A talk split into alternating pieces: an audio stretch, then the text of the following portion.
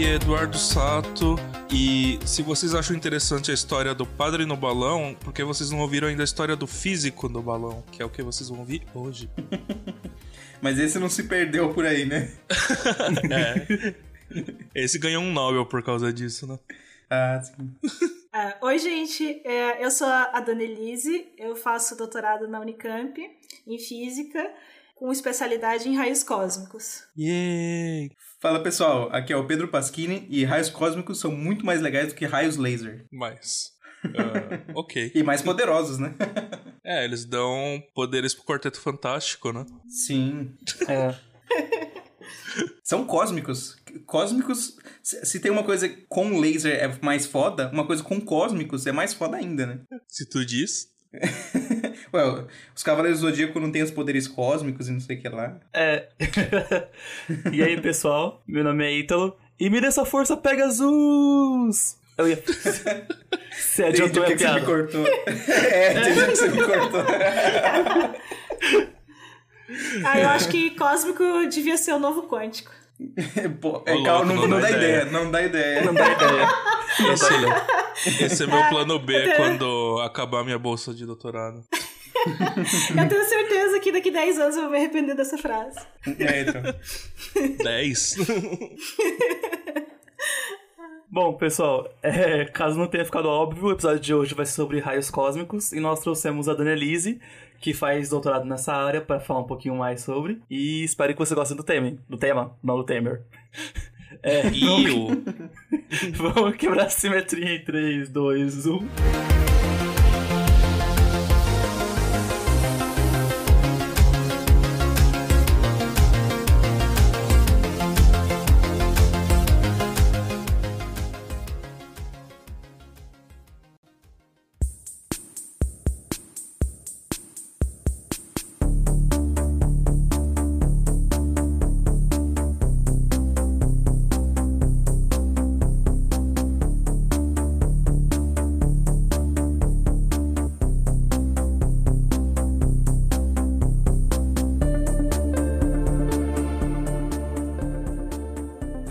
Então nosso tema de hoje vai ser sobre raios cósmicos, que tem esse nome fantástico e pode parecer uma coisa bem mística, mas não tem nada de místico, é bastante científico.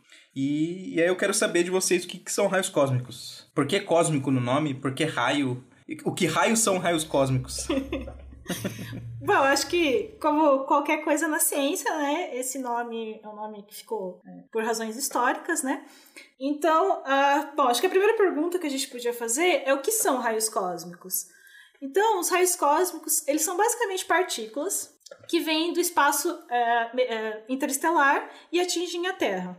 E a gente, que a gente pode detectar e pode fazer muita física legal com isso. E a partícula, assim, é, é elétron, próton, que, que, tipo de partícula que tem? Bom, principalmente prótons. Próton, ah, a maioria é próton. Uhum. A maioria é próton. É, mas pode ter outros tipos de partícula, né? Então, tipo, a gente pode ter é, alguns núcleos mais pesados, tipo, sei lá, lítio, berílio, boro. A gente pode ter até ferro. Então, você pode ter núcleos grandes. É, ou, né, claro, o próton, né, que seria o, núcleo de hidrogênio. A gente também pode ter núcleo de hélio, pode ter elétrons, pode ter, né, vários tipos de partículas.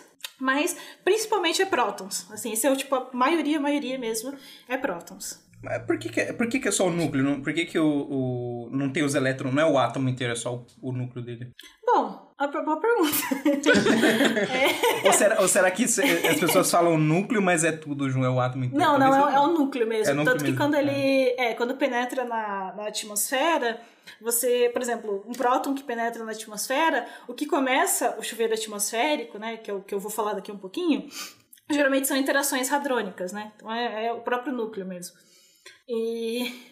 Ah, não sei, eu imagino assim, uh, que mesmo que fosse um átomo inteiro, na hora que ele tá viajando, acho que a chance dele. Ele tá viajando. Eu penso assim, ele é um negócio, uma partícula que tá viajando, sei lá, quase na velocidade da luz. No caso das partículas que eu estudo, né? Que são as de mais alta energia.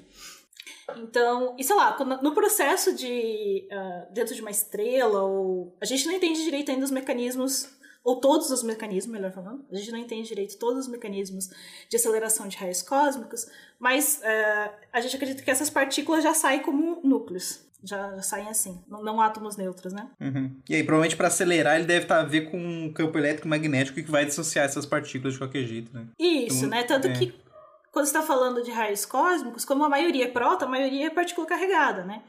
Inclusive, tipo, é, não é estranho você ver a, a, definição de raios cósmicos como sendo só partículas carregadas que vêm do espaço, mas não necessariamente isso é verdade, né? Tipo, tanto que na minha pesquisa mesmo eu trabalho com partículas neutras, né? Então eu tô fazendo, eu fiz a minha meu doutorado é com nêutrons e tal, então não necessariamente, mas a, assim a grande maioria vai ser de é, partículas carregadas e essas partículas elas vão sofrer deflexão em campo magnético e tudo.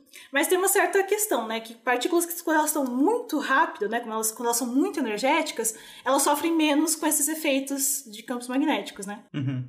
Mas esse, o nêutron não decai? Não deveria decai, estar. De, de, decai. Então, então é, esses nêutrons tem... que vocês. Esses nêutrons que você estuda devem ser de bem pertinho da gente, então, ou não? Não necessariamente, porque imagina, uh, eu, o meu campo de pesquisa mesmo são, eh, são com partículas de energia maior do que 10 a 18 eletronvolts. Né? Então, para a gente lembrar, Uau. eletronvolt. é, exatamente. Uau! Né? Já um, um joule, quase. É quase um joule, exatamente. Numa tipo, partícula. Uma partícula, sim. Tipo, por exemplo, na minha análise de nêutrons, as partículas de energia mais baixa elas têm uh, 10 a 18 eletronvolts. Então, né, lembrando que um eletronvolt é o quê? 1,6 vezes 10 a menos 19 joule. Então a gente está quase falando ali de. Quase um joule, nossa. Quase joule. num, num, num nêutron, né? É, é, então o tempo de vida dele estica, né? Para os nossos ouvintes terem uma noção de energias que a gente costuma trabalhar em física de partículas. Uh, no, no caso do LHC, a, a energia que a gente consegue atingir lá é da ordem de 7 teraelectronvolts ou seja, 7, 10 a 12 eletronvolts. Ela tá falando de seis ordens de grandeza acima disso, do maior um acelerador milhão. de partículas do mundo. É um milhão de vezes mais, né? É, no caso, em física médica, a gente trabalha bem menos ainda. É, eu acho que, se eu não me engano, em radioterapia, que é onde você usa mais energia, tá na ordem de 30 megaelectrovolts, o máximo que você usa. Que é o que? Quase um trilhão de vezes menor, né? Sim. É, sim. É, acho que teve uma vez até que o Exatamente, teve até uma vez que o Ítalo falou assim, algo do tipo assim, ah, uma energia muito alta na ordem de MEV, né? Que é 10 a 6 eletronvolts. Nossa, eu ri na cara dele, é, exatamente. ah, é que, só uma coisa, que o nêutron tem um tempo de vida, ele decai, né? Quando ele tá sozinho. Sim, ele decai. É, nêutron livre decai. Por é, no átomo, beta, né? no átomo ele é estável, então por isso que dá para formar átomos estáveis com nêutrons, porque ele, quando ele tá dentro do nêutron ele não, não decai. Isso.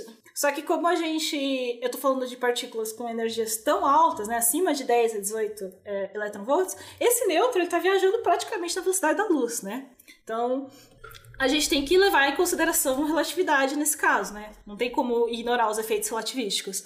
Então, na hora que a gente está é, é, falando com, com, esse tipo de energia, a gente pode chegar numa, numa relação que um nêutron ele percorre uma distância de mais ou menos é, 9.2 é, vezes a energia dele, dado em EV, né, que é 10 a 18 eletronvolts, em quilo parsec entendeu? Então, se você está falando de 10 a 18, ele já vai percorrer mais do que a distância até o centro da galáxia, devido a efeitos relativísticos, entendeu? Então, se você pega acima de 2 eV, né, que é 2 vezes é, 10 a 18 eletronvolts, você já está pegando praticamente a galáxia inteira. Então, não necessariamente esses nêutrons estão aqui perto da gente. E a galáxia tem o quê? 100 mil anos-luz, não é isso? É, acho que é mais ou menos... Acho que é mais ou menos isso, Pedro. É, então, então o tempo de vida de 15 minutos que o nêutron tem, ele é esticado pela relatividade, pela energia que ele tem, para 100 mil anos. é, basicamente isso. Caramba, então ele percorre, é. assim, o que seria assim, um tempo de 15 minutos, né? Vira né, no referencial dele, ele consegue percorrer distâncias, assim, absurdas, né? Distâncias é, galácticas e até extragalácticas. Né? Caramba, então isso dá para ter uma noção do quão energético que é, né? Não, é assim, é, é absurdo e até engraçado. E acho que isso seria talvez é, um ponto que a gente vai falar um pouco para frente, que raios cósmicos eles vêm, né, com um, um intervalo de energia gigantesco, né? A gente consegue encontrar eles é, com, vários, tipo, com várias energias e aí as coisas mudam um pouquinho, né? Então, acho que eh, seria legal a gente falar também um pouquinho sobre né, a história tal, porque eu falei né, que o nome tem razões históricas. Então, ele, a gente descobriu ele né, faz mais ou menos um pouco mais de 100 anos. Né? Então, a história deles começa é, no começo dos anos 1900, mais ou menos. Lá pela época da relatividade, então, né? Quando começou... É, mais, mais ou menos, isso. É, então, basicamente, o que eles viam era o seguinte, os cientistas da época, eles viam assim, que o ar estava sendo ionizado. Né? Então, eles ficaram assim, pô, que que tá, qual que é o agente que está ionizando o ar? Né? Então, já conheciam, né, fontes radioativas e tal. E, então, eles pensaram assim, primeiro, talvez, assim, talvez que isso estivesse na Terra, né? Então, a gente começa aí a tentar investigar qual que são... É, o que que tá, faz... o que que tá ionizando o ar? O que que tá né, fazendo que o ar tenha íons, né?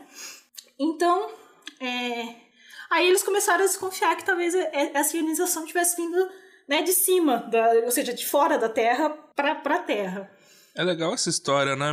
É, eu lembro que. Eu, eu esqueci o nome do, do cientista, mas o cara foi no topo da Torre Eiffel, né? Medir uhum. radiação. Aí ele via que diminuía em relação a, ao solo, mas diminuía muito menos do que ele esperava, né? Que... Isso. Porque imagina, né? A Torre Eiffel deve ter o quê? Deve ter uns 300 metros? Será que é isso? Acho que é por aí, viu? Acho que é por aí, sim. 324 metros. Ah, então é da ordem de 300 metros. Então, assim, então como eles começaram a desconfiar disso, então, né, então... Daí eles pegaram e tentaram subir em torres, tal. Não só na Torre Eiffel, na? Torre Eiffel talvez seja mais famosa que eles tentaram subir. Só que assim, né, 300 metros não dá para ter um efeito muito significativo. Então, aí você lê, pensa assim, você é um físico lá, começo dos anos 1900. Ah, não só, um quer... detalhe, só, antes disso, é... Assim, a Terra também emite partículas de radiação, né? Sim, sim, exatamente. Então, então por isso que a ideia era subir, para você ter certeza se que, tá, que não estava vindo da Terra, entendeu? Uhum. E, é, e é por isso que ele viu uma diminuição, porque ele de fato se afastou um pouco da Terra, né? Exatamente. Então, uh, no, no, quando ele subiu na Torre Eiffel, ele né, se afastou da Terra, se afastou das fontes que estão na Terra, mas ele também não subiu o suficiente para se aproximar é, do, da da ionização causada pelos raios cósmicos. Uhum. Então, aí vai aquela coisa, né? Então você é um cientista lá, começo dos 1900, que, né, você quer fazer essa medida de se afastar da Terra, né? O que, que você faz? Aí que vem a história do balão, né? Então... Sobe num fucking balão com um detector de partículas. Quantos quilômetros que, ele, que o Victor Hess subiu lá? 5 quilômetros, mais 5 quilômetros num balão! Cinco... Isso é uma ciência, Sim. cara. Eu não tenho ideia de quanto que é um. De quanto que é um voo normal de um balão. Cara, ele tá subindo metade da atmosfera, não é? Mais ou menos. mais ou menos, da, da parte né, mais densa da atmosfera, sim. Então você imagina assim, é o seguinte. Né? Isso foi em 1912. O cara pegou né, o eletroscópio e enfiou dentro do balão. Mas quando a gente fala em balão, é bom a gente entender que é um balão daqueles de cesto de, de vime, tá ligado? Não é um balão fechado. Ele tem foto disso, que é muito legal até. Então ele subiu assim num balãozinho de Vime, entrou lá dentro com o cara que, né, que não sei como é que é o nome do cara que controla o fogo lá. Tem, um, ah, tem um só, nome só pra, pra isso, né? Só, eu tava vendo aqui, acho que os aviões geralmente eles vão a 10 mil pés de altitude, mais ou menos, não é? Não, Isso 11 dá 3... mil... Eu, eu vi uns mil metros 11 aqui. quilômetros, é. Ah, é. ah eu, tinha, eu, eu, tinha na cabeça 10 mil pés. Bom, tudo bem. Bom, mas 10 eu, mil pés é 3 quilômetros. Hã? Eu vi aqui rapidinho... É, bom, para voos de balão acontecem a 30, 50 metros, aqueles que é mais contemplativo. Hum. Mas ainda dá pra é, assistir. Que... É que se você tiver 5 km, você vai contemplar o quê? Nuvem, né? É.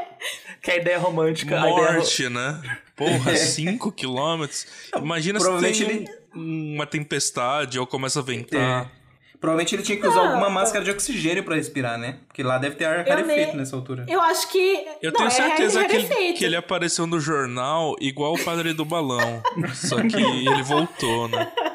Ele chamava ele de é, ele físico, físico do balão. Cientista louco sobe em balão para testar teoria. É, pra testar raios cósmicos. Tinha... Eu acho que não tinha máscara. Então, nessa Será? época eu não sabia dos raios cósmicos ainda, né? Então, tipo, ele tava só tentando se afastar da Terra, ver se as fontes né, não estavam aqui. Então, é, ele subiu, né? E, e, basicamente, conforme ele foi subindo, né, 5 quilômetros, ele foi vendo que teve um aumento dessa ionização do ar. Então, aí a ele acreditado a, desco a descoberta dos raios cósmicos, né? Em... Ele até ganhou o prêmio Nobel por causa disso. Então, aí ele é criticado. Aí teve um outro cara, esse cara, né? Isso foi na Áustria. Na Alemanha teve um outro cara, o Karl Huster, que subiu logo depois dele. E ele foi a 9 quilômetros. 9 quilômetros. Então, assim, 9 quilômetros de balão? É, já balão. tá na altura dos, dos aviões ali. Que? Já. Mas é um Não, então- cestinho então... aberto. O avião é pressurizado. Sim. Sim, Pô, imagina o frio lá em cima, tá ligado? Sabe? Imagina o ar, não dá pra respirar. Exatamente, não, exatamente, cara. Você acha que a vida de cientista é difícil hoje, velho? Imagina subir num balão a 9km, velho. Então, ah, você não tendo assim, não tendo ar, não tendo. É, tá do frio pra caramba, né? Só uma comparação aqui, acabei de ver, o Monte Everest tem 8.800 metros de altura, então ele tava mais ele alto que o Everest. Acima... Nossa. Nossa, isso é pra morrer. É. Não, então assim, o cara era guerreiro, né? guerreiro. então ele, e, né, os resultados dele foram bem, é, bem consistentes, tudo com isso, né? Então os caras mediram, viram que estava aumentando, né? E daí eles concluíram que estava vindo de fora da, da Terra, né? Tava vindo do espaço. Só que até tem uma, né, uma história engraçada que o Millikan, ele não acreditava nisso, né? Um, é, ah, antes antes, antes se disso, é, como, é que, como é que eles detectavam esses raios cósmicos aí no balão? Como é que era o Eles não detectavam exatamente o raio cósmico, né? Eles usavam um eletroscópio para medir a ionização do ar. Então você coloca lá, então como tem os íons, eles né, vão tender a pegar a carga do, do eletroscópio e você pode. Eu não sei exatamente Nunca tive um na mão para saber exatamente como funciona, eu sei que é mais ou menos esse o princípio, né? Mas então você não mede um... as partículas, mas você mede a ionização do ar. Você deve provavelmente pôr um campo elétrico, então, e aí você vê corrente, talvez. Isso. É. Hum. Só que é, é tipo aqueles detectorzinhos do, do pessoal de Chernobyl lá. É tipo um Geiger. Uhum. É tipo aquele, aqueles que tem o, as pazinhos, sabe? Que eles a, abrem e fecham. Não sei se vocês já viram. Não. Acho que Aqueles não. que você tem, você tem duas folhas carregadas, então se elas estão com a mesma carga, elas vão se afastar, né? Daí, se, se ele descarrega, ele vai, é, ah. vai fechar as pazinhas. Eu acho que é, ah. é, é, mais nesse sentido. Acho que é, é. mais simples do que. Então a ideia é só detectar tá carga pensando. mesmo, né? Não tem Isso, nenhuma exatamente. separação. Hum. Mas aí uma pergunta, aí quanto mais você subia, mais você via que maior a ionização do ar ou menor? Era maior a ionização do ar. Ah, tá. Aumentava. Mais consistente. Isso. Tinha mais partícula. Era mais consistente. Tinha mais partícula. Então, o que que acontecia? Quando você vai subindo, nessa altura que eles estavam, mais ou menos, eles estavam vendo o desenvolvimento do chuveiro atmosférico, que eu já vou né, entrar. Então, eles estavam vendo várias partículas. Então, não era que eles estavam detectando cada raio cósmico que entra. Esse raio cósmico ele gera né, uma, é, uma cascata de partículas e ele estava vendo essa cascata de partículas, né, que eu já vou falar um pouco para frente melhor sobre isso. É que eu não, eu, talvez isso daí tenha sido uma, uma, que aconteceu depois, mas não tinha um jeito de você automatizar isso em vez de, assim, só ter o balão e o detector, não ter a, não ter a pessoa lá? Acho que naquela época não. Acho que naquela época não. É, alguém Porque tem que, que dirigir o balão, né? você tem que estar tá olhando. É. Isso, não, tem, tem, isso, né? Acho que é Você tem que trazer o balão é? à salva, então você tem que trazer o balão à salva. É que, é que na verdade a minha pergunta é que. É que o. Eu não sei se teria um jeito de você armazenar a informação, que eu imagino que a. A informação que ele tinha é. do detector era ao vivo. Ele via que tava aumentando. Ele, tipo, com um caderninho é. vendo. Não tinha, tipo, um. É, é, é 1900. Exatamente, você tem que, você tem que olhar o. Exatamente, exatamente. É, é 1900. Você tem que olhar e anotar. 1900, não tem Wi-Fi. Não, não, não, não, é nem isso, não é nem questão nem isso, assim, se por algum motivo você conseguisse trazer o balão de volta, não é como se hum. tivesse a informação dele, tipo, um log file com tudo, ia ser toda a informação, tipo, ao vivo, eu imagino. Uhum. uhum. Porra, isso, exatamente, você olha o, o eletroscópio nem... e mede. Nem aquelas fitas magnéticas, né, de é. gravar dado. Não, não tinha avião nessa época. 1900, é, os então. aviões foram introduzidos na Primeira Guerra em 1915, mais ou menos. Então, se tinha avião, era bem comecinho ainda. Então, mas o que me impressiona é que os caras foram eles mesmos e não colocaram um aluno deles pra ah, dirigir sim, o balão. Ah, mas, é claro, você quer ganhar o Nobel, né? ah, não sei. Ah, mas... Ainda é, assim, né, as tretas da ciência, né? As tretas da ciência. É, é, reza a lenda que teve um físico famoso aí na Unicamp que fez as medidas e não ganhou o prêmio Nobel. Só joguei. Ah, é? Ô, oh, louco! é, pois é. Então. E ele não estudava raios cósmicos, não, esse, esse físico aí? Ah, acho que sim, acho que sim, se eu não tô enganado. Se pá, se pá, ele subiu uma montanha, né? Pra detectar é, uma partícula assim, lá. acho. Um tal de pion. É. é um tal de fio, exatamente. Mas claro, né, depois você teve vários outros voos de balão que era com balão pressurizado, né? Conforme foi evoluindo né, a tecnologia, você conseguiu fazer medidas melhores e você conseguiu subir mais alto né, na, na atmosfera. E... Mas uma coisa que eu acho engraçado disso é que é, o Millikan, né, aquele, aquele físico que é, é, bem famoso, não sei se eu acho ele bem famoso, não sei se vocês concordam. Ah, pro, ele... pros nossos ouvintes, ele foi o que mediu a carga do elétron. E, e, ele não acreditava muito nisso, nessa, nessa, nesses resultados do, do Victor Hess e do Carl Huster. Ele, ele não achava que vinha de fora. Então ele, ele fez vários experimentos bem também uh, legais, assim, tipo, em, fazendo mergulho em lago, em, dentro de caverna, sabe? Dentro de, de túnel, tentando usar montanha para usar como se a montanha fosse tipo um escudo para barrar qualquer coisa que tivesse vindo de fora e tal. Então, é, ele. isso, essa, essa desconfiança dele, assim, gerou vários dados legais, né? Porque no fim das contas, o Millikan, como ele fez muito experimento em lago e coisas assim, ele não estava medindo a mesma coisa que os caras que estavam subindo no balão. Né? Então, enquanto é, eles estavam vendo uma componente do chuveiro atmosférico, o Millikan estava medindo outra, né? Isso também é bem interessante. Ah, isso é legal. Ah, tem sempre, tem sempre um hater, né? o cara que vai falar, você tá errado e eu vou provar que você tá errado. Mas é bom Sim, que tenha, geralmente né? é... Exatamente, porque eu acho que aí as melhores descobertas são feitas assim, né? Sim. É, mas uma dúvida com relação a montanhas, em montanhas tem, é muito uhum. característico ter fontes naturais de radiação em vários minérios. Sim. Aí isso daí cria um ruído também pra ele, né? Aham. Uhum. Não, provavelmente sim. Provavelmente sim. Que aí, no caso, deve, o, o, ruído da fonte natural deve ser maior do que o próprio mas bom, é, a gente usa isso até hoje, né? Os experimentos de partículas que querem barrar raios cósmicos são embaixo da Terra, né? Uhum. Os nossos detectores de neutrinos e tal. Sim, mas ele fazia medida em lago também. Ele fez várias medidas legais, assim. E, e, então, bom, indo um pouquinho mais pra frente, essa seria mais ou menos assim, um apanhado histórico, né? Então, e, que e foi ele que disso? deu o nome de raio cósmico? Quem que foi que batizou? Olha, eu acho. Hum, eu, eu já, já ouvi falar dessa história que foi ele que deu, mas eu não tenho certeza agora, Sato. Eu quero saber quem eu dou parabéns, porque eu adoro falar que eu trabalho no, labor... no departamento de raios cósmicos. É um negócio meio místico, assim, as pessoas, uhum. uau! Então você, tem que dar parabéns para duas pessoas, quem inventou o nome Raios Cósmicos e quem deu o nome pro instituto, né? É, também, né? Dá, dá um parabéns lá pro Cesar Lights. Opa, joguei o nome do Nobel que deveria ser. E, então, mas aí aconteceu, bom, aí a gente vai avançar um pouco mais na história. Só que daí aconteceu assim na década de 50, 60, aconteceu aquele boom dos aceleradores de partículas, né? Que, e isso deu uma diminuída no estudo de raios cósmicos, né? Porque, imagina, é mais, uh, é mais fácil, não sei se eu diria fácil assim, mas é preferível você estudar com uma coisa que você pode controlar, né? Você pode controlar um feixe, né? Porque raios cósmicos você tem que ficar lá esperando que venha da natureza, né? Mas, então, mas mesmo momento... assim, os, mas mesmo assim, os raios cósmicos eles foram, tiveram um papel fundamental na descoberta de várias partículas, né? O muon, por exemplo. Não, sim, sim. Pion. Pion. É, mas aí, quando teve esse boom de aceleradores de partículas, é, a, os raios cósmicos deu assim, uma, uma diminuída no estudo, porque muita gente achou mais interessante migrar para essa parte, onde você pode, né, de fato, é, é um experimento, você que está controlando. Então, teve assim, essa, essa parte que. É, teve várias construção de muitos é, aceleradores, e teve, né, a física de partículas avançou muito nessa época, né? Então também tem. Obviamente que os aceleradores têm sua, seu mérito, obviamente. Ah, é, não, eu quero ver se eu entendi direito. Você falou que o Pierre não é um experimento? Eu chamaria o IPRG. Até o nome oficial dele é Observatório, né? Então, eu, ah. assim, no meu entendimento.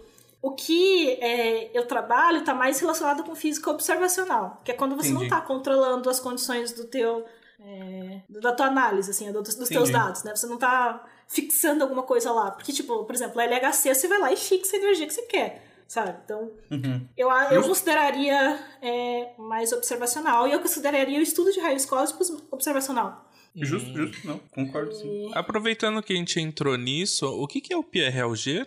O PRG é um, é um observatório de raios cósmicos, ele é o Não, maior antes, do mundo. Quem, quem é Roger primeiro? Porque esse nome ah, é de uma pessoa. What Pierre Roger? Vem de uma pessoa, exatamente. Bom, primeiro acho que eu vou ter que falar, dar uma resumida sobre o que é um chuveiro atmosférico. Então, o chuveiro atmosférico, então você tem o raio cósmico, que é essa partícula que está vindo do espaço, certo? Então, na hora que essa partícula ela atravessa, ela penetra a atmosfera da Terra, a atmosfera da Terra, o que, que é? Elas são várias, né, composta por várias moléculas e tal. Então, esse raio cósmico ele pode interagir com uma dessas moléculas. E a partir do momento que ele interage com uma dessas moléculas, essa partícula ela vai poder é, decair, ou ela vai, ela vai interagir e ela vai gerar outras partículas filhas.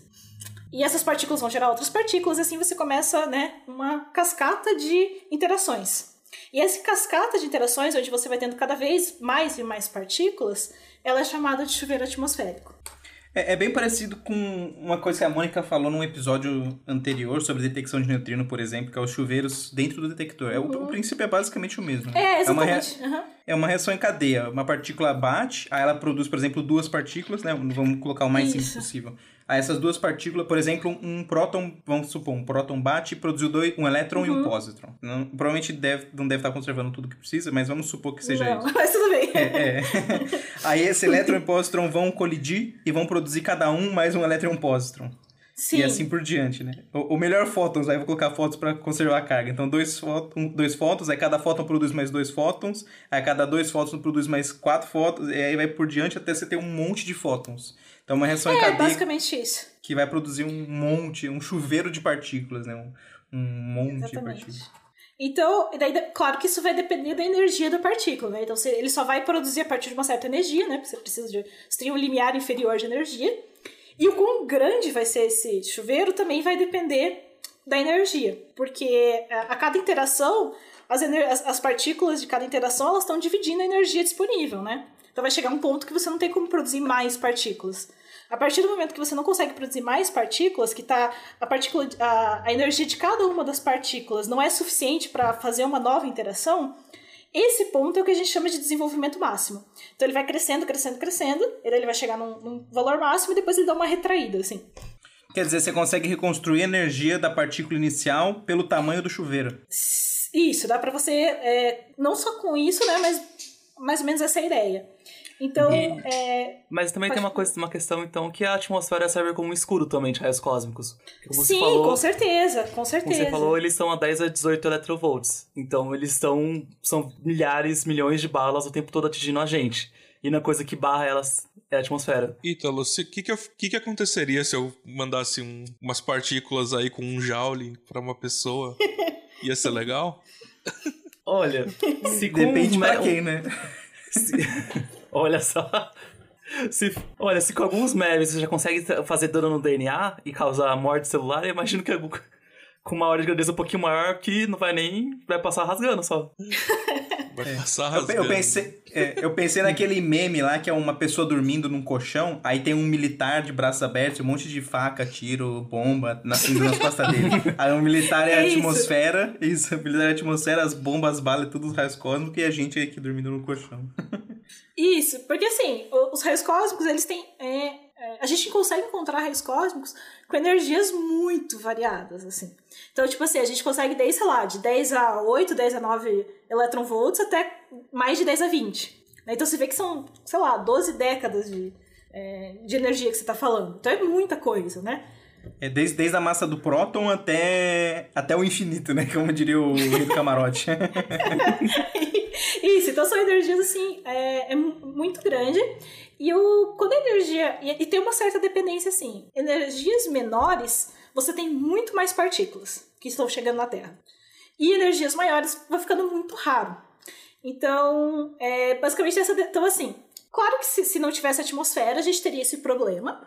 Só que, assim, a maior parte das, das partículas que chegam, elas estão com essa energia baixinha que não, não sei, acho que o Ítalo pode falar melhor se faria mal ou não. ah, olha, assim, o problema se... é assim, energia baixinha é energia pra caramba ainda, né?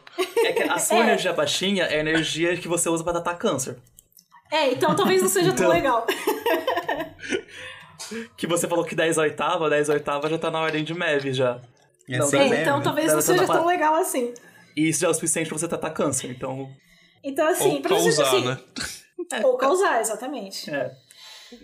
Por exemplo, assim, pra ter uma noção, assim, pra jogar aqui uns números. A 10 a 11 eletronvolts, que já é bastante coisa, né? A gente pode ter é, um fluxo de partículas de uma partícula por metro quadrado por segundo. Então, você vê que é, é relativamente fácil. Então, você imagina uma área de um metro por, por metro quadrado, vai chegar mais ou menos, assim, uma partícula a cada segunda, né? Tranquilo de fazer uma medida assim.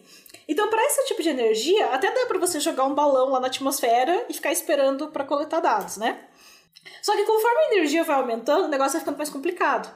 sei lá, 10 a 16, você já está falando de é, a mesma área, né, um metro quadrado, você já está falando de uma partícula por ano. E 10 a, é, 10 a 20, você está falando de uma partícula por quilômetro quadrado por século. Então você viu que já é assim, é muito, muito mais raro, né? Porra! Dá para fazer você... estatística com isso? É, isso que eu ia falar. Exatamente. Aí entra, entra a questão do, do Observatório PRG, né? Então, para energia mais baixa, dá para você fazer medidas diretas, né? Lá no topo da atmosfera e você faz a medida direta. Para esse tipo de energia, onde você tem uma partícula por quilômetro quadrado por século, você não dá para se colocar um balão lá em cima e ficar esperando, né? Que você não vai conseguir ter nunca estatística para fazer um tipo de análise. A então, menos que você tenha um balão faz... de quilômetro de tamanho, né? é, mas ainda assim, mas ainda né? Assim, é uma, uma partícula por século. Por século? É verdade. Você vai rodar esse experimento por... Você tem que ter um... Uns... É. É, não, você tem que ter um balão de muitos quilômetros. De...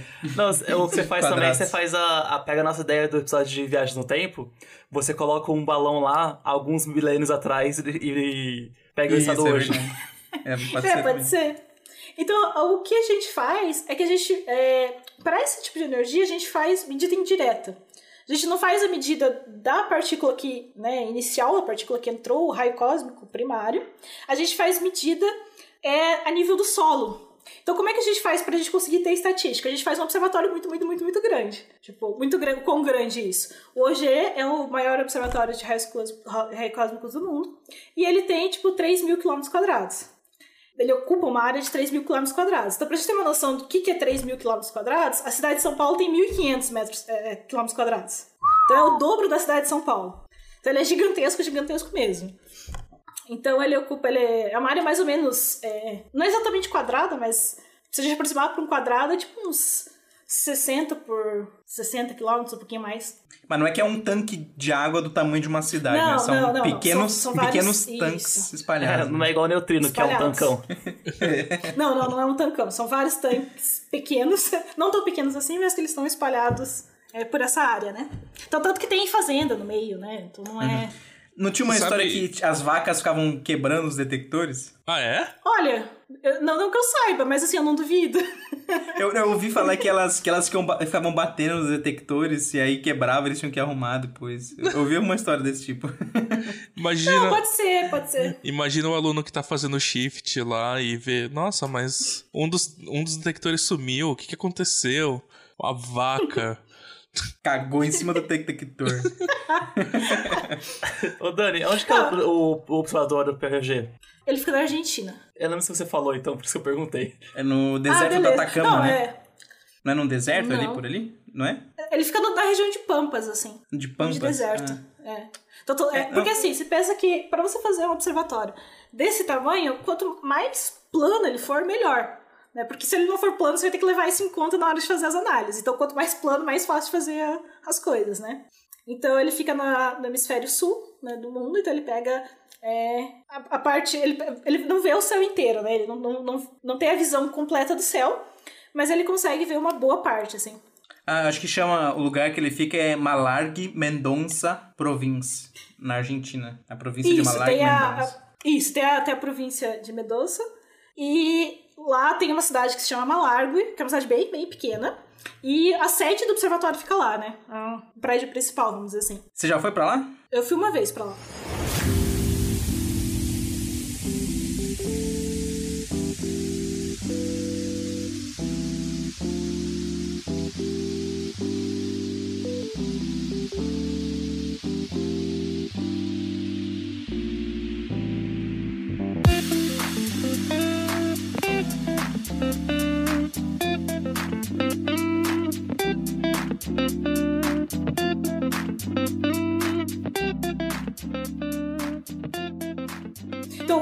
Hoje ele, vai, ele não vai detectar exatamente a partícula primária, né? Porque a partícula primária já interagiu lá no topo da atmosfera.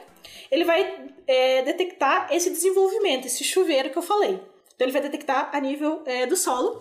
E o OG, né, o Pierre OG, o físico, que dá o nome ao observatório, foi ele que é, descobriu, ele os colaboradores deles, que descobriu a existência dos chuveiros atmosféricos extensos. Então, como é que ele descobriu? Então, ele tinha é, no chão, ele tinha dois detectores perto, assim, e daí ele via que é, de tempos em tempos eles disparavam juntos. E daí ele achou curioso isso, né? E daí ele começou assim, ah, então vamos separar um pouco mais. Aí você continuava tendo a mesma coincidência, vamos separar um pouco mais.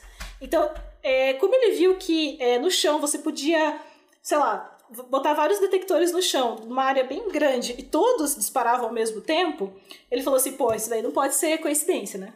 Então, o que ele estava detectando, ele estava detectando uma frente de, é, do chuveiro. Uma frente de Era um monte de partículas diferentes provindas do mesmo chuveiro, acertando vários detectores. Exatamente. Então, você tinha a partícula primária, né? Ela inteira... Então, esse é o raio cósmico, assim, esse é o, é o cara que entrou, o próton, ou sei lá, um núcleo que entrou lá. Ele começou a interagir, ele forma toda essa cascata. Então, ele interagiu lá no topo da atmosfera, começou toda essa cascata e isso, essa, essa frente que formou um monte de partículas, chegou no chão e, e o Pierre Roger conseguiu né, ter essa, essa, essa visão de entender que era o mesmo cara que estava gerando isso. E com, relação grande, com raios cósmicos, né? Quão grande que é um chuveiro? Ele pega esse detector Depende. de 3 mil quilômetros quadrados? Não, não. Depende do, do chuveiro, depende da energia dele, né, claro. Então, é, partículas mais baixas vão gerar, tipo, energias mais baixas vão gerar chuveiros menores e vão deixar uma pegada menor e chuveiros maiores vão é, gerar é, uma pegada maior, vamos dizer assim. Então, sei lá, se você pega uma, uma partícula de 10 a 18 eletronvolts, ela consegue gerar 10 a 10 partículas, mais ou menos. Caramba, é muita coisa. No, no, no, no final do chuveiro, no desenvolvimento máximo do chuveiro. Eu, eu acho que é, é o tanto um... de. Só, eu acho que é um tanto de, de grãos de areia que tem na praia 10 a 10. Só pra ter uma ideia do tamanho. É, não, é muita, muita partícula. Você imagina, se tem 10 a 18 electronvolts, então o cara consegue gerar muita, muita, muita partícula filha, né? Porra, mas pra reconstruir esse raio deve dar um trabalho desgraçado, né? É, depende. Se vai fazer simulação, pode ser bem demorado. Simulação de chuveiro. É, então, o, um rapaz que divide sala comigo lá na Unicamp trabalha com isso. Eu ficava olhando as simulações que ele roda. Eu falava, porra, ainda bem que eu não trabalho com isso. É, eu comecei a trabalhar com isso agora, então acho que eu tô lascada. então, e, a, e, o tamanho da pegada no chão, para 10 a 18, pode ser até 20, 20 e poucos quilômetros quadrados. É, ah, então, só pra. Eu, eu, achei aqui, ó. É isso aí. O número de grãos de areia que tem numa praia, mais ou menos, é 10 a 10. Então. É, então. Então você, é então você detecta todos os grãos de areia de uma praia e depois tenta contar a história de como elas eram uma partícula primordial que bateu na atmosfera. Basicamente isso. é isso. Caramba. Então, o EG, ele fica na Argentina, né? Ele é o maior é, observatório de raios cósmicos do mundo. Ele ocupa esse tamanho gigantesco, né? Que é de 3 mil quilômetros quadrados. E ele é...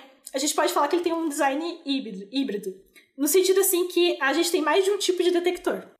Então, tem esse, esse a gente tem basicamente assim dois tipos de detectores. O que a gente chama de detector de superfície e detector de fluorescência. Então, o detector de superfície esse arranjo, né, esse, esse conjunto de tanques de água que ocupam esses 3 mil quilômetros quadrados. Então, você tem um tanque de água que tem, sei lá, acho que 3,6 metros de diâmetro. Ele é tipo o tamanho de uma caixa d'água, assim. E, e isso seria tipo do... uma estação de. Diferente do, do caso de neutrinos, é realmente o tamanho de uma caixa d'água. É, são várias pequenas Isso, ao invés de uma enorme. É, ainda é por Cherenkov a detecção? É por Cherenkov. Ah, então uhum, é pelo menos o princípio é o mesmo para quem ouviu o nosso episódio de neutrinos. Não, mas para quem não ouviu, o, é, como é que é, é essa radiação Cherenkov? Quando a partícula está passando no meio, é, tá andando mais rápido do que a luz naquele meio, então a, a, a luz ela é freada quando ela está andando no meio, quando acontece isso, o, a partícula começa a emitir uma radiação que é chamada radiação Cherenkov, que ela forma um cone de luz, e a partir do cone de luz você consegue saber a direção e a energia da partícula. Então, é, é esse é, é, o método de detecção. Tem a água lá, a partícula, se ela estiver rápido o suficiente, ela passa, solta esse cone de luz, você detecta e, e sabe a direção e a energia. É, então, isso é interessante. Então, basicamente, você tem essas estações de detecção. Então, elas não estão um do ladinho da outra, né? Elas estão separadas, acho que de 1,5 quilômetros uma da outra. Então você tem um tanque, daí dali 1,5 quilômetros tem outro, e assim vai. Então são 1.600 tanques de água, mais ou menos.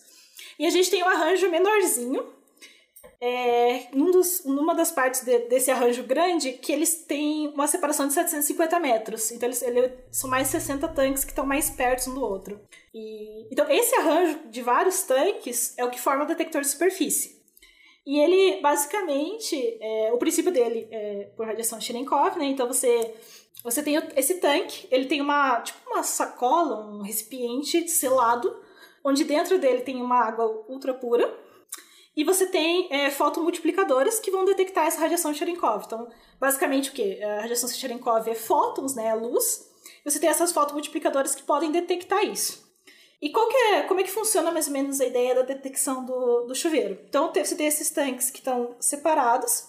Quando está vindo uma frente de onda de um, desse chuveiro, assim como está vindo aquela, aquela montoeira de partículas, e ela bate no chão, ela vai. Você pode ter o seguinte: ela vai disparar um tanque, daí outro tanque, daí outro tanque. Então, com esse tempo, de, essa diferença de tempo que a gente tem, a gente consegue, tipo, reconstruir direção, por exemplo. Que legal. Mas eu, eu imagino que seja muito dado, né? Pra armazenar e pra tratar, né? Sim. Tipo, a gente tem. É... Então, a primeira coisa que você precisa ter, você precisa ter uma boa precisão em tempo, né? Então, a gente tem uma precisão de nanosegundo, porque as, essas partículas estão vindo quase com a velocidade da luz, né? Então, tem que ter uma boa precisão de tempo.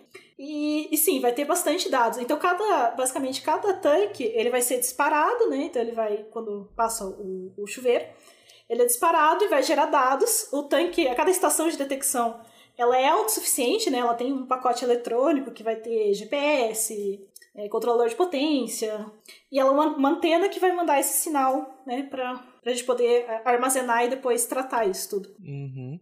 É, você tem noção de quanto, quanto dado é necessário para armazenar um chuveiro cósmico desses grandes? Depende do lado, de quantos lados tem o dado, né? Mais. Não tenho, nossa, não tenho noção. Nossa, que entendi. é, piada ruim demora mesmo.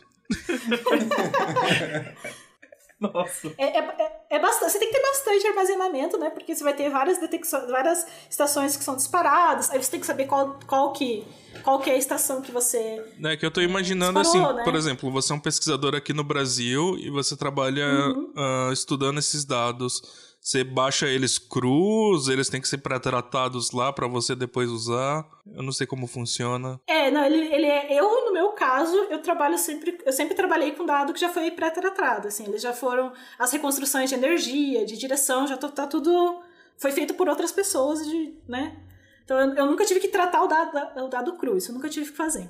É, porque eu imagino. Mas alguém faz. Que, é assim, mas é que eu imagino que seja alguém que esteja lá, né? Porque quantidade de dados para armazenar e transferir deve ser imensa. Sim, e daí depois, na hora é, que você vai fazer as análises, também pode fazer alguns cortes, assim, no sentido assim.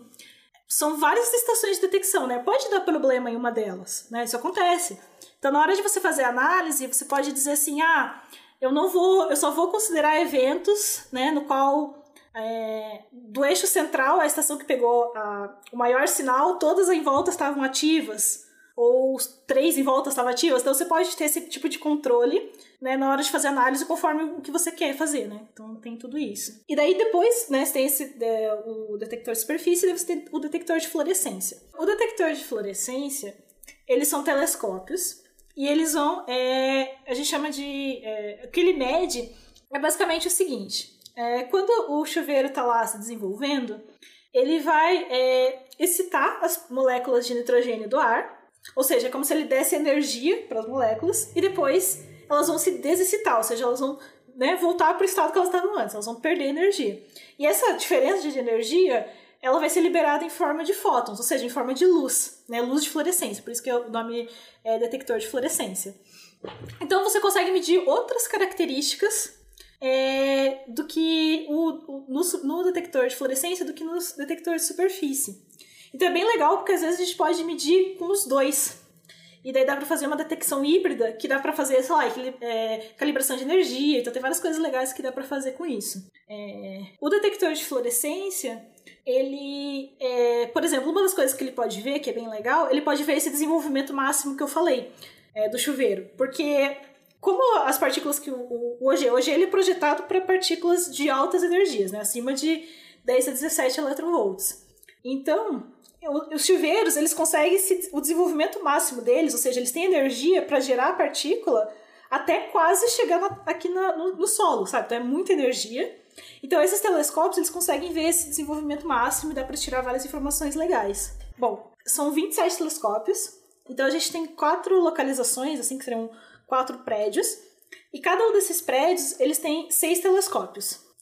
Então, e cada um dos telescópios, eles vão ter, assim, uma visão de 30 graus, é, sei lá, lateral, vamos dizer assim. Então, eles vão combinar, né? Então, um tem 30, daí o outro tem mais 30, mais 30, que dá uma visão de 180 graus, voltada para o detector de, de superfície. De, de superfície. Então, você, esses é, telescópios estão olhando para o detector de superfície, vamos dizer assim. E eles têm uma visão de 30 graus também subindo. Então, do chão para cima, eles sobem 30 graus. Ele vem, tem um campo de visão de 30 graus, mais ou menos. Então, como eu falei, né, são 27. Então, dá 24 nesses quatro prédios. E a gente tem mais três, que é de um outro projeto, que eles são é, elevados, assim. Então, eles, é, esses três telescópios, eles vêm de 30 a 60 graus acima do chão.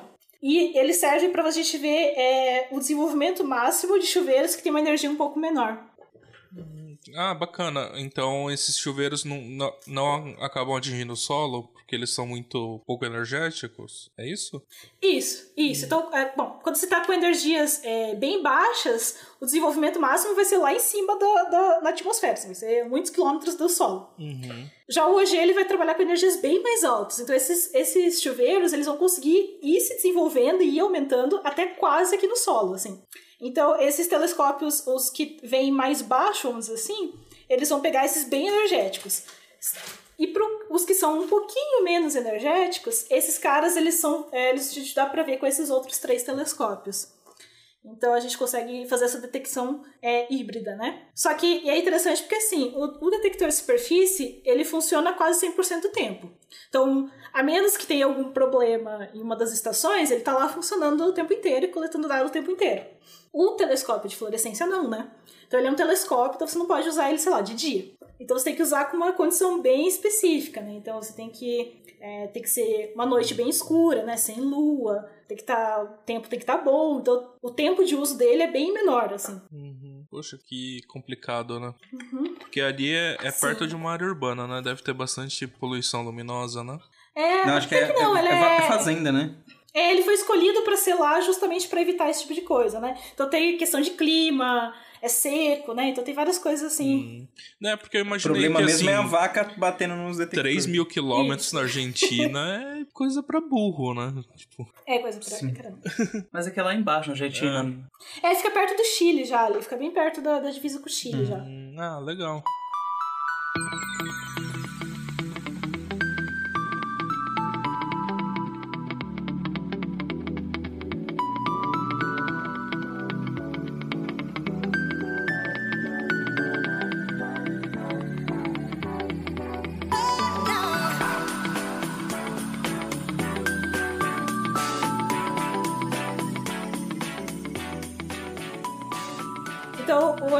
Ele está operando desde, é, desde 2004, né? Ele está coletando dados. Nesse comecinho, ele não estava com essa área de 3 mil quilômetros quadrados toda instalada, né? Então ele foi crescendo ao longo do tempo, né? Hoje em dia ele está é, operando com o máximo que ele consegue, ele está operando nesses 3 mil quilômetros quadrados. E então a gente já tem né, alguns anos aí de coletando dados. E agora ele está passando por um upgrade, né? Então a gente está vai mudar um pouco a eletrônica, vai instalar mais detectores para a gente continuar operando por mais alguns anos, né, coletando mais dados. A gente está tentando isso vai aumentar a sensibilidade do observatório, até para você conseguir distinguir o tipo de partícula que começou a chover. Então a gente está agora passando por essa, por essa fase no OG. E uma, então, uma coisa que eu queria, é uma coisa que eu queria comentar é que, assim, parece bobagem a gente investir nesse tipo de detector, sendo que a gente tem aceleradores super potentes que não é LHC, mas eles têm um propósito bem diferente, né? Porque o LHC ele tem esse limite de energia que é de 14 teraelectronvolts, né? 10 a 13, né? 10 a, isso, 10 a 13 electronvolts. Então a gente tem esse limite de energia e a nossa tecnologia não vai conseguir aumentar muito mais, pelo menos não num futuro próximo, não de uma maneira óbvia. Exatamente. É, muitas ordens de grandeza. Ah, Talvez e... 100 electronvolts, 200. E não só, não só a questão de energia, né? Eu acho interessante que raios cósmicos têm uma finalidade de estudar objetos astrofísicos, né? Porque Exatamente. eles vêm do espaço. Então, não só a física de partículas, mas também eles ajudam muito na astrofísica, né? Isso cai uma coisa. Exatamente. Cai uma pergunta. A gente falou que são raios cósmicos, mas quem que cria eles? Da onde eles vêm? Ah, é uma pergunta muito interessante.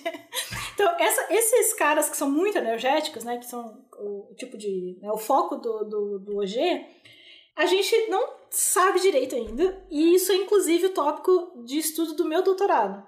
Então, é, essas partículas de, né, de altíssimas energias, que essas energias ridículas, a gente está tentando entender que tipo, de, que tipo de objeto astrofísico conseguiria fazer um mecanismo de aceleração nesse, nesse nível. Então, é, então esse estudo de, do OG e tudo, como o Sato falou, ele tem assim, um impacto em astrofísica gigantesco. Assim. Uhum. E, então, talvez... basicamente Pode falar. É, então, talvez a gente podia começar assim, ó. Tem, tem raios cósmicos são, a princípio, qualquer partículas que estão vindo de fora da Terra e colidem com a atmosfera da Terra produzindo esses chuveiros, correto? É, se ele tem uma energia muito baixa, ele não consegue produzir o chuveiro, né? Então tem, ah, sim, tem um sim. limiar. Ele pode ser só uma partícula que entrou. Tá, né? ok. A partir é, de uma certa energia, não precisa produzir. A partir de uma certa é, é. energia, ele vai produzir os chuveiros. Sim. Então, por e exemplo. A partir de uma certa so... energia, ele vai é, fazer esses que vêm até quase o chão, assim. Uhum. Então, o Sol, por exemplo, ele produz partículas. Sim, sim. Que são raios cósmicos que atingem a Terra. Então, o Sol é uma fonte de raios cósmicos, certo? Só sim, que tem, por de exemplo, super... mais baixas. Isso. Tem supernovas que explodem e trazem raios cósmicos para a Terra também. Então, essa é uma outra Exatamente. fonte de energia que tem uma certa é, energia que deve ser em torno de mega eletron, 100 mega eletronvolts no máximo, assim, a, a, maioria das partículas, pelo que eu tenho na cabeça aqui. Então, não são muito altas as energias. Mesmo, mesmo uma supernova, que é uma explosão gigantesca, é, não consegue fazer produ produzir muitas partículas com altíssimas energias, né? Eles conseguem... Mega eletronvolts ainda é menos que uma massa do próton, né, de energia. É, eu sei que tem alguns mecanismos, por exemplo, que o pessoal estuda, é que a própria Via Láctea tem, tem um campo magnético e campo elétrico. Elétrico eu acho que não é tanto, mas é mais campo magnético, né, é, na galáxia e, e a partícula está viajando pela galáxia, ela vai mudando de direção e vai sendo acelerada aos poucos e, e vai ganhando é, energia aos pouquinhos. Ou então, por exemplo, se ela se choca com uma nuvem de gás, e essa nuvem de gás ela dá um pouco de, de energia para a partícula, e se ela se chocar muitas vezes com uma nuvem de gás. Então, esses são algum, alguns mecanismos de produção de. Sim. De dar energia para uma partícula que é um raio cósmico. Né? Então é... a gente tá. Eu, eu tô, tô pesquisando no doutorado agora. A, o tópico do meu doutorado seria o, é, quais são essas fontes né, de, de raios cósmicos tão energéticos. Então, uh, o método que eu estou usando, a gente está fazendo uma. A gente está procurando, já a gente está tentando olhar já para as direções de coisas que a gente acha que pode ser fontes. E a gente está tentando focar, sei lá, em micro, é, microcosar, magnetar, né, sei lá, é, estrelas de nêutrons. Esse tipo de objeto a gente acredita que poderia. É... O, o que, que é um magnetar? O magnetar é uma estrela de nêutrons com um alto valor de campo magnético. Então, é uma estrela de nêutrons que tem um campo magnético bem alto. Então, a gente está é, achando que esse tipo de, é, de objeto poderia, é, é, poderia acelerar os raios cósmicos, né, uma energia tão alta. E também outro, outra coisa que a gente tá, que a gente faz esse, né, que a colaboração fez, já ela já publicou é, coisas nesse, nesse tópico, que a gente, ele, basicamente a gente acredita que pode ter é, fontes de, de fótons, né, de raios gama, que já são detectados com energias mais baixas, tipo teraelectrovolt, que eles podem também estar tá emitindo essas energias mais altas. Então a gente também faz essa, é, essa ponte, né? Então a gente usou várias coisas que foram é, catalogadas pelo experimento RES. Então, também tem, gente... tem também uma, tem uma possibilidade de é, núcleos ativos de galáxias, né? Que, Isso. Uhum. Que acho que chama AGN em inglês, Active AGN, Galactic uhum. Nuclei. É que é basicamente um buraco negro supermassivo que está engolindo um monte de coisa, né? Tá, é, uma, coisas uma estão caindo coisas, nele. Isso. Um dos objetos que eu estou uhum. é, olhando nessa pesquisa é o centro galáctico, né? Então a gente acha uhum. que o centro galáctico tem alguma coisa ali. Então é, é uma das possibilidades. Então, então o... tem fontes tanto na galáxia quanto fora da galáxia, né? A gente está olhando. Uhum, sim. Porque então, a gente acredita é que nessa energia pode ter uma uhum. transição, vamos dizer assim, entre raios cósmicos que estão sendo produzidos dentro da galáxia para ir fo para fora, sabe? Essa transição de, de galáctico para extragaláctico. Então, por exemplo, o experimento ele consegue apontar para da onde veio o raio cósmico e, e, e, ver se tem alguma fonte lá, usando um telescópio óptico, por exemplo. Mas, mas, mas não, não bem isso, porque é, é, mais complicado que isso, vamos dizer assim. Uhum. Você, a maioria dos raios cósmicos são prótons e eles, são, e eles uhum. podem ser facilmente defletidos por campos magnéticos. Como foi a direção que eles vieram original? É, não, então, exatamente. É, como né, o próton é uma partícula carregada, ele vai desviar. A gente já tem uma certa, entre aspas, vantagem, porque eles estão com uma energia tão alta que essa deflexão não vai ser tão sentido. Então ele não é, vamos dizer assim, não é o, o mecanismo principal que a gente tem que se preocupar. Só que para dar, mas ele vai desviar um pouco, claro. Então, para dar esse contorno, o que eu estou tentando fazer é por isso que eu disse que no começo que o meu doutorado tem a ver com partículas neutras. Então, é por isso que eu uso, por exemplo, o nêutron. Vou usar, é, vou entrar na segunda parte agora falando de fótons, porque eles são partículas neutras, então eles não vão desviar por campo magnético. Então, teoricamente, a gente conseguiria é, ver a fonte olhando um, um fluxo muito alto de nêutrons.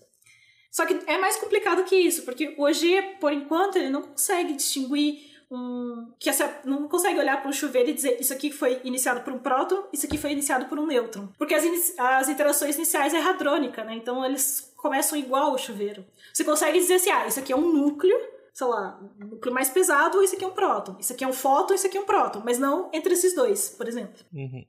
É, uma coisa que eu acho interessante é como que essas partículas neutras são uh, aceleradas a energias tão grandes, né? Porque em física de laboratório terrestre a gente não sabe, né, como acelerar partículas neutras, né?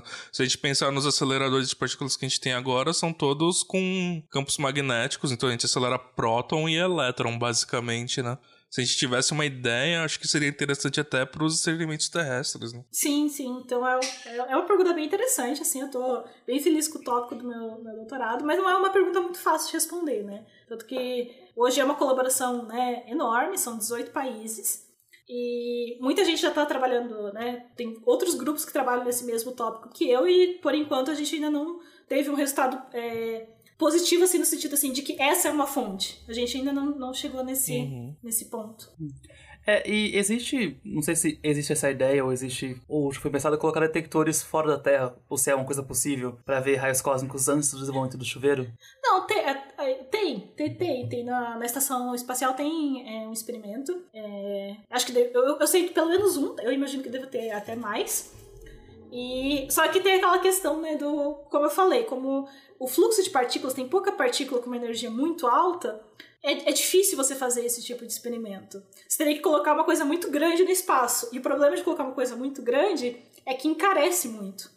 Então, por exemplo, assim, tanto que você tem telescópios que você consegue, sei lá, botar num foguete e mandar para fora da Terra. Só que isso é infinitamente mais caro do que você fazer um na Terra, por exemplo. Então, imagina você que tentar mandar uma estação, sei lá, enorme também de São Paulo para fora. Tipo, a gente mandar não tem um dinheiro. super caminhocane de foguete. é, então é difícil fazer isso. Mas seria legal, porque se você fizesse isso, você teria é, não a informação indireta, você teria informação direta. Você teria, poderia dizer, essa é exatamente a energia, essa é exatamente a direção. Claro, hoje ele, ele faz uma reconstrução muito boa. Acho que em, em termos de é, determinar a direção do, do raio cósmico é, primário, tem um. É da ordem, sei lá, de meio grau, sabe? No céu. Então é, é boa a reconstrução.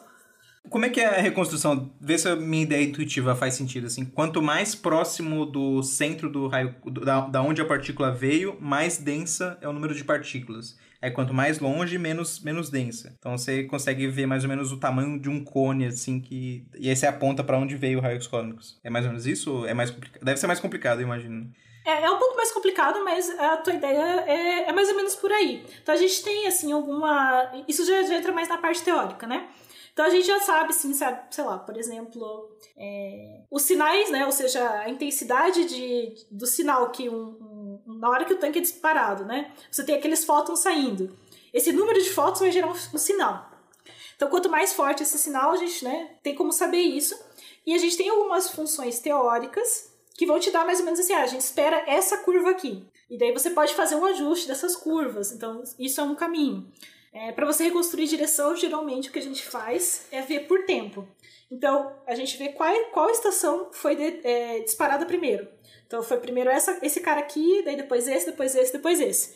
E a partir disso, você consegue ter uma noção da, ter, a, a, da direção. Então, é como se estivesse vendo cortes, né, desse raio cósmico, né? Uhum. você tá vendo, você vê fotografias de tempos em tempos, né? Isso. Então, por isso que, que eu falei né, que a gente tem, tem que ter uma precisão em tempo muito boa para você fazer esse tipo de coisa. Porque as partículas estão muito rápidas. Imagina, é uma partícula que, né, são 10 a 10 partículas que estão compartilhando uma energia. E essas partículas que geram é, radiação Cherenkov. Então você tem que pensar que, né, ela chegou na Terra com esse tipo de energia. É, você tá perdendo um monte de partícula também, né? Porque seu, seu detector são espaçados, então tem um monte de coisa Exatamente. faltando ali, né?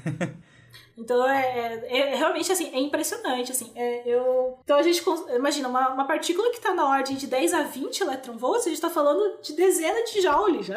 Hum, é. é tipo. Imagina assim, se pegar uma, sei lá, dar uma raquetada numa bolinha e se pegar essa energia toda e concentrar numa partícula, sei lá, não é nem microscópica, é atômica, né? Uhum. Então é bem absurdo, assim. Caraca, não, é muita energia, assim. Meteoro de Pegasus de verdade. Uhum. Eu falo que trabalho com altas energias, mas eu acho que é mentira agora. é, eu tenho um é amigo meu que falou pra mim que é, tem gente que trabalha com altas energias, né? E a Dani trabalha com energias estúpidas, né? Não é? é bem isso. É, é uma outra coisa aqui, trocando um pouco de assunto, é, a gente falou bastante que raios cósmicos agora estão contribuindo bastante com a astrofísica, né? Até mais, acho que, do que com a física de partículas, né? Uh, tem, tem um papel forte também na, na parte que está na moda agora, que é astronomia multimensageira, né? Por exemplo, a gente teve a detecção lá da fusão de estrelas de nêutron, né? Que deu um trigger pelo LIGO, mas teve muitos outros telescópios que pegaram, inclusive acho que o LG pegou, né? Acho que sim. Acho que teve um trabalho até bem grande sobre isso, se eu não tô muito enganada, assim. Uhum. Sim. Porque aí... Então, não, com certeza. Hoje ele tá focando hoje em dia nessa, né, na coisa de, é, de multimensageiros, porque né, eu acho que é o futuro da, da astrofísica, né? Uhum. É, para vocês terem uma ideia, a astronomia multimensageira é quando você consegue pegar mais de uma fonte de informação de um mesmo evento astronômico. Por exemplo, nesse, uh, nessa fusão de estrelas de nêutrons, a gente conseguiu pegar as ondas gravitacionais que deram um aviso inicial que estava tendo esse evento para os outros telescópios apontarem para essa direção. Aí a gente pegou também os. Que é, é luz, né? Isso. Não, primeiro onda gravitacional, né? Uh, uhum. Aí depois a gente apontou os telescópios que viram luz em vários espectros, desde ondas de rádio até, sei lá, raio-x. Uh, e também a gente pode pegar as partículas carregadas e os neutrinos. Se a gente tiver muita sorte, a gente pega esses quatro fontes de informação diferentes, a gente consegue ter uma informação muito rica sobre o mesmo evento, né? Porque tá lá distante, né? Quanto mais informação a gente tiver, melhor, né? Então, você ouvinte, tor torce para daqui uns 5 anos, quando os experimentos de neutrino estiverem rodando, para que tenha um evento desse. Aí os neutrinos pegam, pega tudo e aí a gente vem aqui fazer um episódio sobre multimensageiros, um evento de multimensageiro aí. Inclusive, é, no, no começo do ano, ano passado, o pessoal tá muito torcendo para que a BTU Geuze entrasse em supernova, né? E eu cruzando os dedos assim, não, espera um pouquinho. Tem uns experimentos de neutrino muito legais que eu ficar felizes de pegar esse evento. Uhum. Tem mais alguma coisa pra gente colocar aqui? Ah, tem uma coisa que pode ser meio polêmica. Que eu acho, eu acho, acho que eu já pertencei pra Dani, mas Queremos. pode ser meio polêmica. Não, ele tá tendo aquele problema de astronomia que era do, do SpaceX, né? Que tem aqueles, aqueles satélites que parecem estar dando bastante. podem dar muito problema de visualização do céu. Pra, por causa do detector do OG, não faz muito sentido pro Cherenkov, mas pro de fluorescência talvez seria um problema ou também. Olha, pra ser 100% sincero, não sei dizer. Porque assim, eu não sei assim o, o, o quanto do. Bom, porque basicamente assim, o que eu imagino que poderia interferir. É que tá vindo o raio cósmico, né? E ele bate nesses, nesses satélites, e sei lá, eles não. Isso vai interferir na energia deles dali pra frente, alguma coisa assim. Eu não sei qual seria a probabilidade deles baterem nesse. Eu não sei o quanto, quanto do céu que eles iriam ocupar para essa probabilidade ser relevante ou não, sabe? Eu acho que essa probabilidade não é relevante porque já tem muito. Tem muito satélite já no céu, né? O problema do. que é o que o Sato acho que ia falar, é, é porque ele tá mais baixo e mais luminoso. É, é então, o problema do, da constelação de satélites da SpaceX é justamente ser muitos e ser luminoso, né? Então, experimentos que precisam de alto tempo de exposição acabam tendo problemas, né? Isso vira ruído.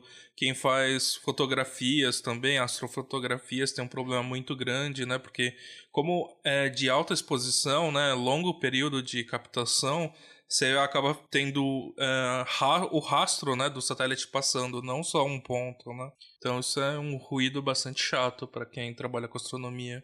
É, eles até estavam testando lá algum, uma espécie de tinta lá que não refletisse tanto luz, mas não parece estar tá dando muito certo não. E sei lá, né? Mas o pessoal gosta de defender o menino Musk lá. Ele é um idiota, né? É. Menino. Ele é um, é um, adulto responsável. Responsável não, né? É um adulto que deveria ser responsável. Deveria ser tá responsabilizado pelos pessoal atos, né? furar com isolamento social, é. vai destruir a vida dos astrônomos. Ixi, só tá querendo que a gente, que a gente receba o hate dos fãs dele agora? Nossa, se vier Musk Bro, manda pra minha conta. Bando de filha da puta.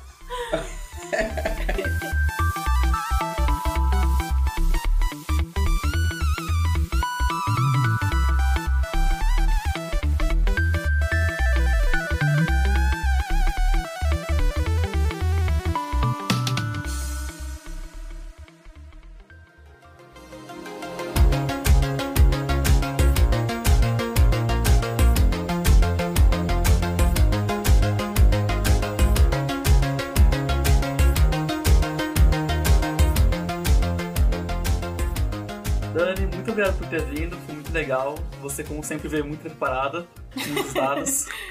Eu, eu que agradeço o convite, sabe? Foi um prazer estar aqui com vocês. É, e se vocês tiverem alguma dúvida sobre raios cósmicos, é, manda e-mail pra gente, ou physicast.oficial.gmail.com, é, ou fale com a gente no Instagram, Twitter, Facebook, Não. LinkedIn. Twitter, LinkedIn. Instagram. Twitter. Twitter. Ah, verdade. Twitter, Instagram. Tem que fazer o papel da Mônica já que ela não tá Tem, aqui. Tem, né? não, já é a marca registrada do Physicast. É, me sigam no Twitter, é Francamente Dani. Francamente Dani. É um, eu acho o nome do Twitter muito legal, inclusive. Interajam com a Dani lá no Twitter. Sim. E é isso, gente. Muito obrigado por acompanharem mais um episódio. Até a próxima. Valeu, tchau. Tchau.